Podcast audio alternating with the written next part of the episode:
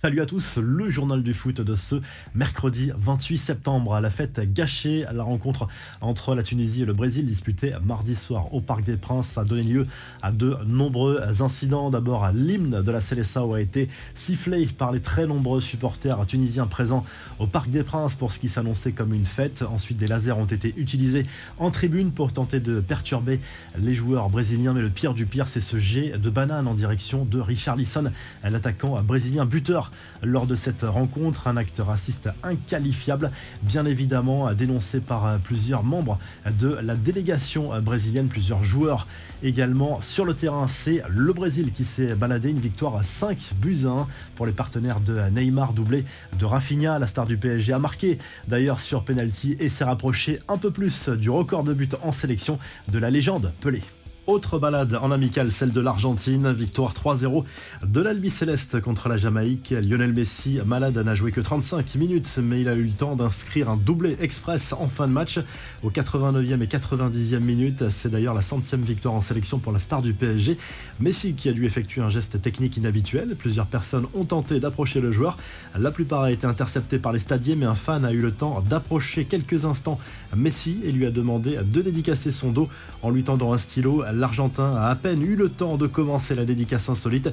Les stadiers ont alors plaqué au sol ce fan, bousculant même au passage la star de l'Albi Céleste qui déclenche toujours des réactions un peu folles. Francisco Ranieri, un jeune gardien argentin de l'Inter Miami, a eu, lui, le privilège de s'entraîner durant une séance avec les joueurs argentins aux États-Unis avant ce match et il en a profité pour demander à Lionel Messi de lui signer un autographe sur le bras avant d'aller se le faire tatouer dans un salon. La folie, Messi n'a pas de limite. Deux infos mercato. La première nous vient d'Espagne de l'émission El Chiringuito, à prendre donc avec précaution. Lors d'une rencontre avec les socios, Florentino Pérez aurait fait une sacrée annonce. Le président du Real Madrid a annoncé aux supporters que la porte n'était pas du tout fermée pour Kylian Mbappé et Erling Haaland. Le club merengue pourrait donc passer à l'offensive pour l'une des deux stars, voire les deux à l'avenir. Antoine Griezmann, lui, aimerait que les discussions entre l'Atlético et le Barça aboutissent. Les deux clubs tentent de trouver un accord à la baisse pour que le français soit acheté définitivement par les Colchoneros. Mais selon Marca, pour rester, Antoine Griezmann va encore devoir baisser son salaire. Il l'avait déjà fait en 2021 pour revenir à l'Atlético en passant de 16 à 12 millions d'euros annuels net. Puis en cours de saison, en acceptant de diviser à nouveau par deux ses revenus, il touche aujourd'hui 6 millions par saison et le club madrilène lui demande de passer à 4 millions. Les infos en bref, la Fédération française de foot à nouveau pointé du doigt pour son silence sur certaines affaires très embarrassantes, notamment de harcèlement. Le journal L'équipe consacre un gros dossier sur le sujet dans ses colonnes ce mercredi.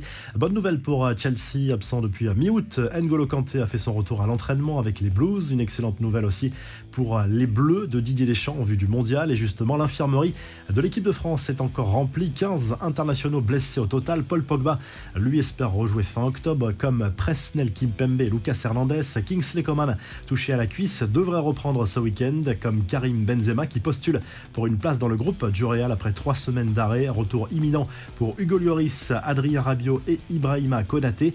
Le geste fort des joueurs de l'équipe d'Iran qui ont porté une parka noire durant leur hymne national mardi en Autriche avant un match amical contre le Sénégal. Score final un partout, un geste symbolique pour protester contre la répression en cours dans leur pays où des milliers de personnes manifestent depuis la mort de Macha Amini, une jeune femme de 22 ans arrêtée par la police des mœurs. La revue de presse, le journal de l'équipe consacre sa une à la victoire brésilienne contre la Tunisie mardi soir en amical au Parc des Princes. Le Brésil qui fait clairement en partie des grands favoris de la prochaine Coupe du Monde au Qatar qui débute dans deux mois désormais avec un Neymar au top. La Célessao peut rêver d'une sixième étoile. Du côté de l'Espagne, le journal Sport revient sur la victoire espagnole au Portugal 1-0 en Ligue des Nations. Les Espagnols qui se sont imposés au finish et qui se qualifie pour le Final Four de cette euh, compétition. Les Pays-Bas, l'Italie et la Croatie disputeront également ce Final Four au mois de juin prochain. Et en Italie, la Gazette de la Sport consacre sa une au patron de l'Inter Milan. Une augmentation de capital de plus de 100 millions d'euros est prévue pour le club lombard, dont le début de saison pose clairement question aussi bien en Serie A qu'en Ligue des Champions. Les prochaines semaines seront très importantes pour l'avenir de Simone Inzaghi. Si le journal du foot vous a plu, N'hésitez pas à liker, à vous abonner pour nous retrouver très vite pour un nouveau journal du foot.